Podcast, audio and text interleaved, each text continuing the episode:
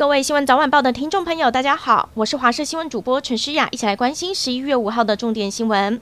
网络求职最后竟然被凌虐致死，新北市警方昨天晚上逮捕到淡水以及中坜囚禁案幕后指使者三十五岁的陈姓嫌犯，人称茶董。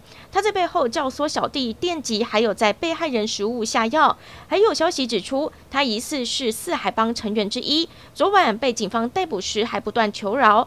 整起案件，警方一共逮捕十七人，目前六人遭收押，七人还在开声押庭。对此，死者儿子说。希望不要再有人被骗，也希望法官能判重一点。这说法跟法医高大成不谋而合。上午访问时更说，乱世应该用重点。持续带您了解这一起宛如台版柬埔寨二点零的诈骗集团背后分工。原来嫌犯组织细腻，只有干部彼此认识。嫌犯透过网络征财把人骗来之后，不止拿走存折限制行动，还软禁被害人一个月，要他们上网用投资或爱情等文章诈骗更多人来。也是因为被害人无法报警，导致所有被害人的账户都还没有被视为警示账户。诈骗集团完全复制柬埔寨，但在台湾毕竟只要逃出去就会重获自由，报警，因此集团手段更加凶残，要让你逃也不敢逃，才导致有人丧命。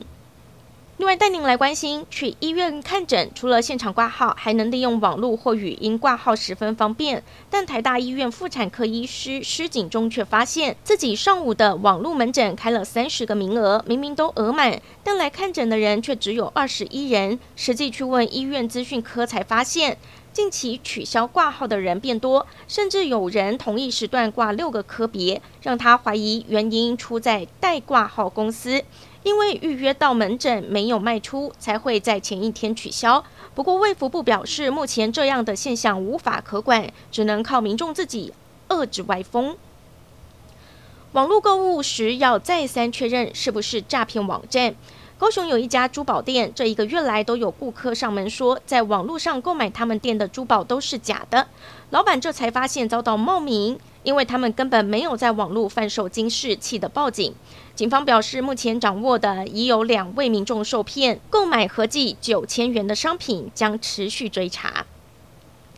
台北市长选举唯一一场电视辩论会下午登场，国民党的蒋万安、民进党陈时中以及无党籍的黄珊珊三人激烈攻防，互不相让。像是蒋万安质疑陈时中疫苗采购黑箱，黄珊珊不原谅阻挡国际疫苗进口的人。陈时中也说很多问题都问过了，回呛蒋万安装睡的人叫不醒。在居住正义和社会住宅议题，蒋万安提到自己的矽谷经验，引来陈时中嘲讽是在矽谷盖社宅吗？黄珊珊也批评蒋万安担任立委时都没有咨询过高房价的问题，也质疑陈时中未来四年新建一万户社宅，但中央只有开工四百六十户。因为过去两年严格的防疫措施，香港开放的速度一直跟不上世界各国的脚步，这也让疫情爆发两年多以来，国际金融中心的地位逐渐被新加坡取代。香港的国际企业和人才也迅速流失。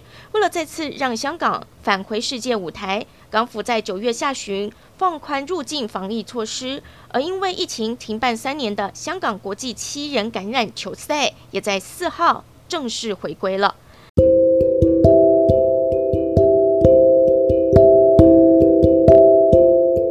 感谢您收听以上的焦点新闻我们再会。